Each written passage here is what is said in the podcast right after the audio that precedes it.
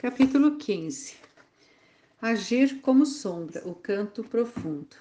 Agir como sombra significa ter um toque tão suave, um passo tão leve que não que torne possível uma movimentação livre pela floresta, observando sem ser observada. A loba segue como sombra qualquer um ou qualquer coisa que passe pelo seu território. É a sua maneira de colher informações é o equivalente de manifestar-se e transformar-se em algo como fumaça para voltar a se manifestar. Os lobos conseguem deslocar-se com a máxima delicadeza. O ruído que produzem é semelhante ao de los ângelos tímidos, dos anjos mais tímidos. Primeiro, eles recuam e seguem como sombra a criatura que lhes desperta a curiosidade. Depois, de repente, aparecem diante, adiante da criatura espiando com o um olho dourado e metade da cabeça por trás de uma árvore. Subitamente, o lobo dá a volta e desaparece num borrão de coleira branca e rabo empinado, só para voltar a surgir às costas do desconhecido. Isso é agir como sombra. A mulher selvagem vem agindo assim com as mulheres humanas há anos, Ora temos um vislumbre dela, ora ela volta a ficar invisível. No entanto, ela aparece tantas vezes na nossa vida e sob formas tão diferentes que nos sentimos cercadas por suas imagens e seus impulsos. Ela nos chega em sonhos ou em histórias, pois quer ver quem somos e se já estamos prontas para nos reunir a ela. Se ao menos olharmos para as sombras que lançamos, veremos que elas não são sombras humanas, bípedes mas que tem o lindo formato de algo livre e selvagem. Estamos destinadas a ser residentes permanentes no seu território, não apenas turistas, pois provimos dessa terra. Ela é ao mesmo tempo nossa terra natal e nossa herança. A força selvagem da psique da alma está nos seguindo como sombra por algum motivo. Há um ditado dos tempos medievais que diz que, se você está em processo de descida, sofrendo a perseguição, de uma grande força, e, é, e se essa força conseguir agarrar a sua sombra, você também irá se transformar numa força por si mesma. A grande força selvagem das nossas próprias psiques quer pôr sua pata na, sua, na nossa sombra, afirmando dessa forma que lhe pertencemos. Assim que a mulher selvagem prender nossa sombra, voltamos a nos pertencer, sentimos-nos no nosso ambiente e na nossa terra natal de direito. A maioria das mulheres não receia que isso ocorra. Na realidade, elas anseiam por essa reunião. Se elas pudessem, nesse exato instante, encontrar o covil da mulher selvagem, elas mergulhariam direto nele e saltariam felizes para o colo dela. Elas só precisam ser orientadas na direção certa, que é sempre para o fundo o fundo do nosso próprio trabalho, o fundo da nossa própria vida interior, o fundo do túnel que leva ao covil. Começamos nossa procura do selvagem, quer ainda meninas, quer já adultas, porque no meio de alguma empreitada selvática sentimos a proximidade de uma presença selvagem a nos dar apoio. Talvez tenhamos visto seu rastro atravessando a neve solta num sonho. Ou, em termos psíquicos, percebemos um galinho quebrado aqui e ali, seixos virados de modo que seu lado úmido estivesse voltado para cima. E soubemos que algo de abençoado havia cruzado nosso caminho. Dentro da nossa psique, pressentimos ao longe o som de uma respiração conhecida. Sentimos tremores no chão e soubemos no nosso íntimo que algo de poderoso, alguém importante, alguém, alguma liberdade selvagem dentro de nós estava se movimentando. Não poderíamos nos afastar dela, mas sim acompanhá-la, aprendendo cada vez a saltar, a correr, a seguir, como sombra, tudo que por acaso chegasse ao nosso território psíquico. Começamos a seguir a mulher selvagem como sombra e ela retribuiu carinhosamente, também nos seguindo como sombra. Ela uivou e nós tentamos responder, mesmo antes de nos lembrarmos de como se falava sua língua e mesmo antes de sabermos exatamente com quem estávamos falando. E ela esperou por nós e nos incentivou. Esse é o milagre da natureza selvagem e instintual que trazemos dentro de nós. Sem o conhecimento pleno, já sabíamos, sem a visão total, compreendíamos que uma força amorosa e milagrosa existia para além dos limites do ego em si. Quando criança, Opa Whitelaw escreveu a seguinte mensagem acerca da reconciliação com o poder selvagem. Hoje, quase ao anoitecer, levei a menina que não vê um pouco pela floresta dentro, onde estava escuro e havia sombras. Levei-a até uma sombra que vinha na nossa direção. A sombra tocou-lhe o rosto com seus dedos de veludo. E agora também a menina veio a gostar das sombras, e o medo que existia passou. Tudo que as mulheres foram perdendo pelos séculos afora pode ser encontrado de novo se seguirmos suas pistas nas sombras e acendamos uma vela Guadalupe pois esses tesouros perdidos e roubados ainda lançam sombras nos nossos sonhos noturnos, nos nossos sonhos diurnos, da nossa imaginação, em histórias muito antigas, na poesia em qualquer momento de inspiração. As mulheres por todo o mundo, a sua mãe, a minha, você e eu, a sua irmã, a sua amiga, as nossas filhas, todas as tribos de mulheres ainda desconhecidas, todas nós sonhamos com o que está perdido com o que em seguida irá surgir do inconsciente. Todas sonhamos os mesmos sonhos no mundo inteiro. Nunca ficamos sem o mapa, nunca ficamos sem poder contar com a outra. Nós nos unimos através dos sonhos. Os sonhos são compensatórios, eles fornecem um espelho para a visualização do inconsciente profundo, que com grande frequência reflete o que está perdido e o que ainda é necessário para a reparação e equilíbrio. O inconsciente produz constantemente imagens ilustrativas. Portanto, como o lendário continente perdido, a selvagem terra dos sonhos ergue-se do nosso corpo adormecido. Ergue-se gotejante e fumegante para criar o abrigo da terra natal para todas nós. Trata-se do continente do nosso conhecimento, a terra do nosso self. E é isso que sonhamos. Sonhamos com o arquétipo da mulher selvagem, sonhamos com a reunião.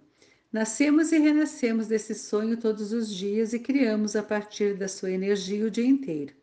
Nascemos e renascemos noite após noite desse mesmo sonho selvagem e voltamos à luz do dia com um pelo áspero na mão, com as solas dos pés negras de terra molhada, com os cabelos cheirando a mar, a floresta ou a fogão de lenha.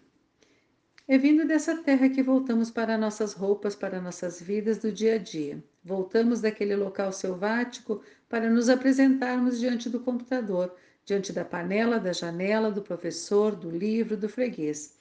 Instilamos o mundo selvagem no nosso trabalho, na criatividade no mundo nego dos negócios, nas nossas decisões, na nossa arte, no trabalho das nossas mãos e do nosso coração, na nossa política, nos nossos planos na vida familiar, na educação, na indústria, nas relações exteriores, nas liberdades, direitos e deveres.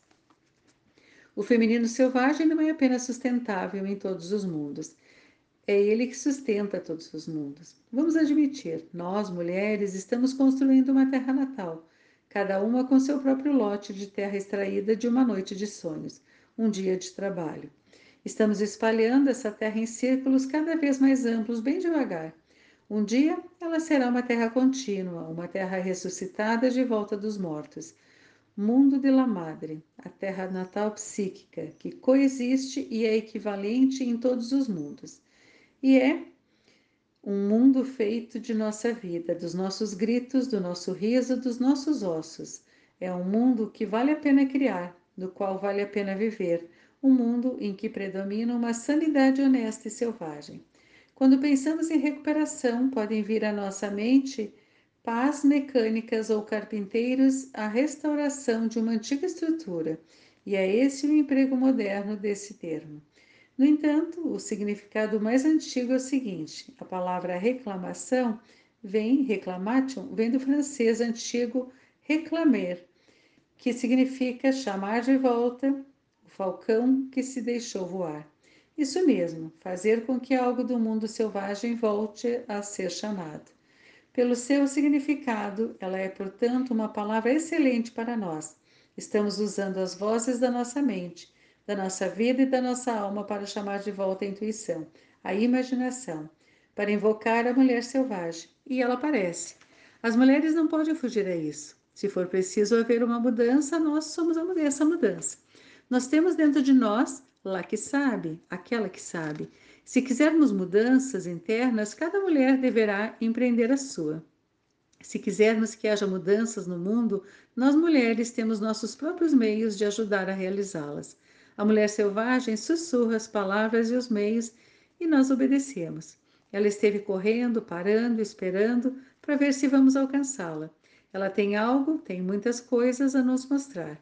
Por isso, se você estiver a um passo de escapar, de assumir riscos, se ousar agir de modo proibido, procure cavar para encontrar os ossos enterrados mais fundo, fazendo frutificar os aspectos naturais e selvagens da mulher, da vida, dos homens, das crianças da terra. Use seu amor além dos seus bons instintos para saber quando rosnar, quando atacar, quando aplicar um golpe violento, quando matar, quando recuar, quando ladrar até a madrugada.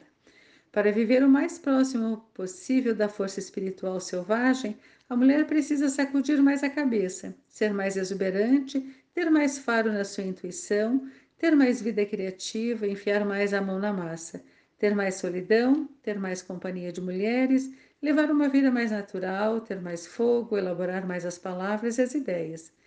Ela precisa de um maior reconhecimento por parte das suas irmãs, de mais sementes, mais rizomas, mais delicadeza com os homens, mais revolução na vizinhança, mais poesia, mais descrição de fábulas e fatos do feminino selvagem, mais grupos de costura terroristas e mais uivos, muito mais canto profundo, muito mais canto profundo. Ela precisa sacudir o pelo, percorrer as trilhas conhecidas, afirmar seu conhecimento instintivo. Todas nós podemos afirmar pertencer ao antigo clã das cicatrizes, ostentar orgulhosas as marcas de combate do nosso tempo, escrever nossos segredos nas paredes, não aceitar sentir vergonha, abrir o acesso à saída. Não vamos nos desgastar com a raiva, pelo contrário, vamos extrair forças dela Acima de tudo, sejamos espertas e usemos nossos talentos femininos. Tenhamos em mente que não se pode esconder o que é de melhor. A meditação, a instrução, todas as análises de sonhos, todo o conhecimento dos verdes campos divinos não tem nenhum valor se forem guardados para a própria pessoa ou para uma dúzia de escolhidos. Portanto, apareça, pareça onde quer que esteja, deixe pegadas fundas, porque você pode fazer isso. Seja a velha na cadeira de balanço que embala uma ideia até que ela volte a remoçar. Tenha coragem e a paciência da mulher na história do urso da meia-lua, que aprende a ver além da ilusão. Não se distraia queimando fósforos e fantasias como a pequena menina dos fósforos.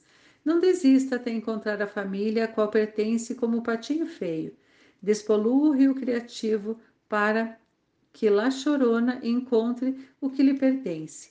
Como a donzela sem mãos, deixe que o coração paciente a guie floresta fora. Como La Loba, colhe os ossos dos valores perdidos e cante para devolvê-los à vida. Perdoe tanto quanto puder, esqueça um pouco e crie muito. O que você faz hoje influencia suas descendentes no futuro. As filhas das filhas das suas filhas irão provavelmente lembrar-se de você e, o que é mais importante, seguir seu exemplo. Os recursos da vida com a natureza instintiva são muitos e as respostas mudam à medida que você muda e o mundo muda. E por isso não se pode dizer faça isso e aquilo nessa ordem exata e tudo ficará bem. No entanto, durante toda a minha vida, sempre que encontrei lobos, tentei decifrar como conseguem viver na maioria das vezes em tamanha harmonia. Assim, tendo como objetivo a paz, sugiro que você comece agora mesmo com qualquer item da lista. Para quem estiver se esforçando, pode ser de grande ajuda começar pelo número 10. Normas gerais para a vida dos lobos. 1. Um, coma. 2. Descanse. 3. Perambule nos intervalos. 4. Seja leal. 5. Ame os filhos. 6. Queixe-se ao luar. 7. Apure os ouvidos. 8. Cuide dos ossos. 9. Faça amor. 10. Uive sempre.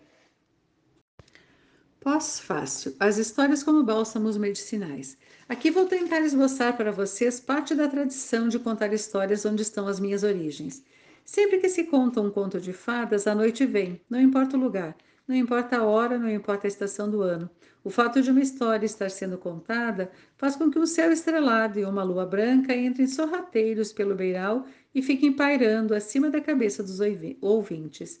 Às vezes, ao final de um conto, o aposento enche-se de amanhecer, outras vezes, um fragmento de estrela fica para trás, ou ainda uma faixa de luz rasga o céu tempestuoso.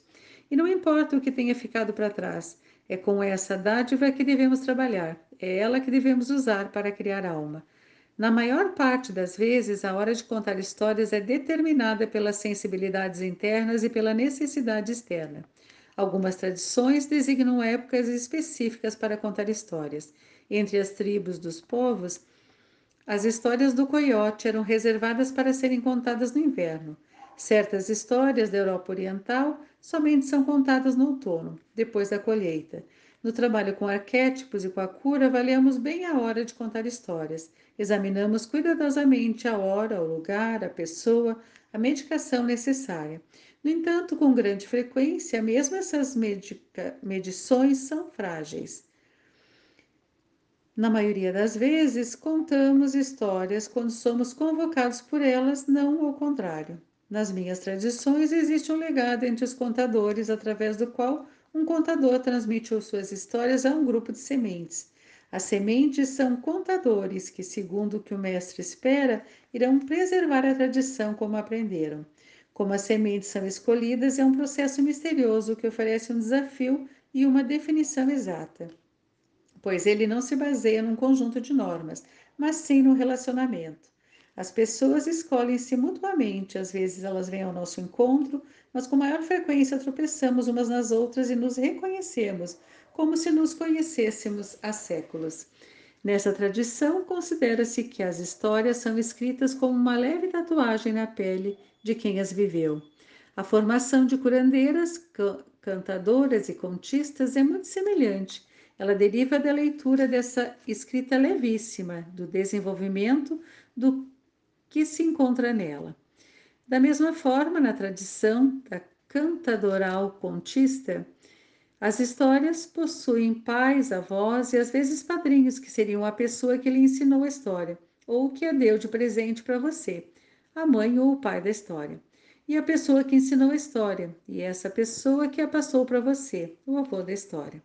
Na minha opinião, é assim que deveria ser. Fornecer os créditos da história é muito importante, pois mantém o vínculo genealógico. Nós estamos numa extremidade, a placenta na outra. Os padrinhos da história são geralmente aqueles que acompanharam a história de uma bênção. Às vezes, é muito demorado o relato dos antecedentes da história antes que cheguemos à história em si. Essa listagem da mãe e da avó da história não é um preâmbulo longo e enfadonho, mas é sim temperada de pequenas anedotas. A história mais longa que se segue fica sendo então como um segundo prato. Contar histórias é trazer à baila, trazer à tona. Não é uma atividade inútil, embora haja intercâmbio de histórias quando duas pessoas trocam histórias como presentes mútuos, na maior parte dos casos elas chegaram a se conhecer bem, desenvolver um relacionamento de parentesco, se ele já não existia, e é assim mesmo que deve ser. Apesar de algumas pessoas usarem as histórias apenas para diversão, no meu sentido mais antigo, as histórias, no seu sentido mais antigo, as histórias são uma arte medicinal Existem os que foram convocados por essa arte medicinal e os melhores, na minha opinião, são os que se deitaram com a história e descobriram dentro de si mesmos e em profundidade todas as partes que se harmonizavam. Ao lidarmos com as histórias, estamos trabalhando com a energia arquetípica, que é muito parecida com a eletricidade. Ela pode animar e iluminar, mas no local errado, na hora errada e na quantidade errada, como qualquer medicamento, pode produzir efeitos nem um pouco desejados. Às vezes, pessoas que coletam histórias não percebem o que estão pedindo quando querem saber uma história dessa dimensão. Os arquétipos não nos modificam. Se não houver modificação, então não houve nenhum contato real com o arquétipo. Transmitir uma história é uma responsabilidade muito grande. Temos de nos certificar de que as pessoas estejam preparadas para as histórias que contam. No caso dos melhores contadores que conheço, as histórias crescem das suas vidas como as raízes fazem crescer a árvore. É que as histórias os criaram, transformando-os no que eles são. É fácil notar a diferença. Sabemos logo quando alguém criou uma história e quando a história criou alguém. É desse último caso que trata a minha tradição. Pode trazer de um desconhecido me pedir uma das histórias que estive escavando e modelando durante anos. O relacionamento é tudo. Como guardiã dessas histórias, posso dá-las ou não. Isso não depende de nenhuma lista de pré-requisitos específicos, mas de uma ciência da alma, de acordo com o dia e com o relacionamento. O modelo de mestre-aprendiz fornece o tipo de atmosfera conscienciosa na qual pode ajudar meus aprendizes a procurar e a desenvolver as histórias que irão aceitá-las, que irão brilhar através delas, não ficar simplesmente na superfície do seu ser como bijuteria barata. Há muitos tipos de possibilidade. Poucos são fáceis, os mais difíceis são muito numerosos. Positivamente, na história ou no bálsamo medicinal, somos capacitadas pelo volume do self que estamos dispostas a sacrificar para investir nela. Na tradição da cantadora, como na tradição da Mesemondoc, existe o que se chama de la invitada, a convidada ou a cadeira vazia, e a cada vez que a história é contada. Às vezes, durante o relato de uma história, a alma de uma das ouvintes, ou de mais de uma, vem sentar-se ali, por ser essa sua necessidade Embora eu possa ter material para toda uma noite, muitas vezes altero esse material para ajudar o espírito que veio para a cadeira vazia ou para brincar com ele. A convidada sempre exprime as necessidades de todas. Costuma estimular as pessoas a fazer sua própria escavação da história, pois as juntas arranhadas, o fato de dormir na terra fria, a procura na escuridão e as outras aventuras pelo caminho valem tudo. É preciso que haja um pouco de sangue derramado em cada história, se quisermos que ela tenha função balsâmica. Espero que vocês saiam e deixem que as histórias lhe aconteçam, que vocês as elaborem, que as reguem com seu sangue, suas lágrimas, seu riso, até que elas floresçam, até que você mesmo esteja em flor. Então você será capaz de ver os bálsamos que elas criam, bem como onde e quando aplicá-los essa é a missão, a única missão.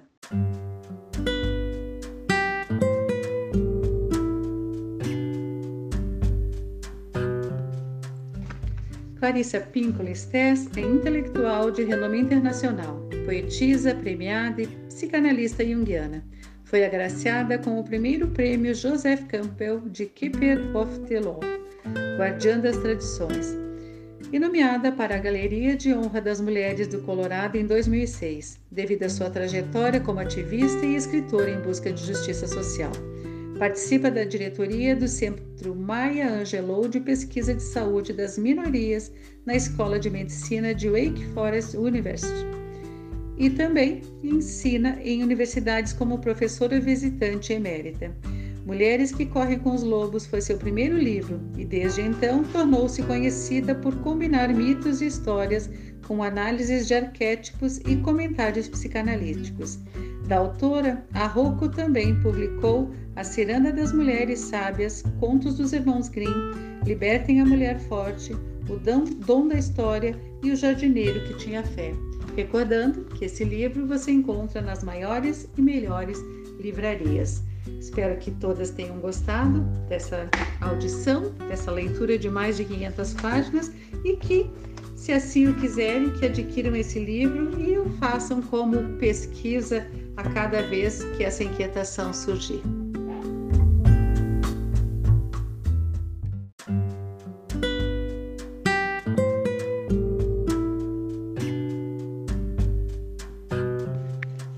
Agradeço a cada um, cada uma de vocês que ficou aqui e que ouviu um ou mais episódios, ou todos eles. Foram episódios longos, muitas páginas, mais de 500 páginas.